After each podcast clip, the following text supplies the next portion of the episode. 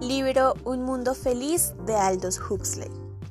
Un mundo feliz relata o describe a una sociedad perfecta, una sociedad feliz, donde las personas no presentan preocupación una, no se enferman, tienen la posibilidad de tomarse unas vacaciones en cualquier momento si así lo desean, no le temen a la muerte y viven rodeados de grandes avances tecnológicos.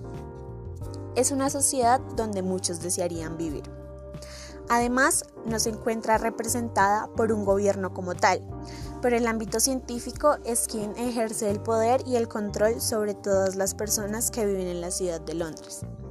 Lo más relevante o interesante que pude encontrar en el libro fue cómo las personas que conformaban esta sociedad perfecta eran creados de manera artificial en el centro de incubación y condicionamiento de la Central de Londres donde realizaban una serie de procesos para la creación de un nuevo ser humano. En este edificio se encontraban diferentes áreas que se especializaban en cada uno de los procesos que son llevados a cabo para la creación de un nuevo individuo, por lo cual en esta sociedad no existían padres ni madres, no existía una familia en sí. Los individuos creados se categorizaban o dividían en cinco grupos, alfas, betas, gamas, deltas y epsilons, siendo los alfas los más inteligentes y los epsilons los menos desarrollados física e intelectualmente. Otra cosa que me llamó bastante la atención fue la estrategia utilizada para el desarrollo de los procesos de aprendizaje.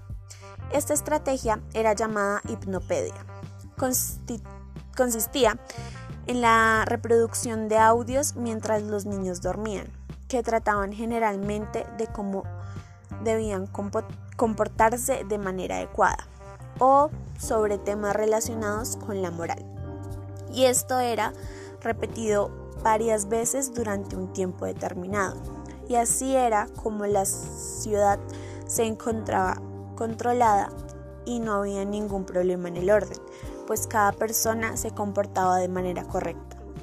Por último, otra cosa que me pareció interesante en el libro fue cómo de un mismo óvulo fecundado, al aplicarle cierto tipo de sustancias químicas, este podría seguirse dividiendo y así crearse millones de individuos iguales físicamente, que se utilizaban o se desempeñaban en los trabajos de una empresa. En general, el libro nos da una imagen de cómo las personas al ser creadas artificialmente eran controladas más fácil al generar una misma forma de pensar y actuar entre todas las personas que conformaban a la sociedad.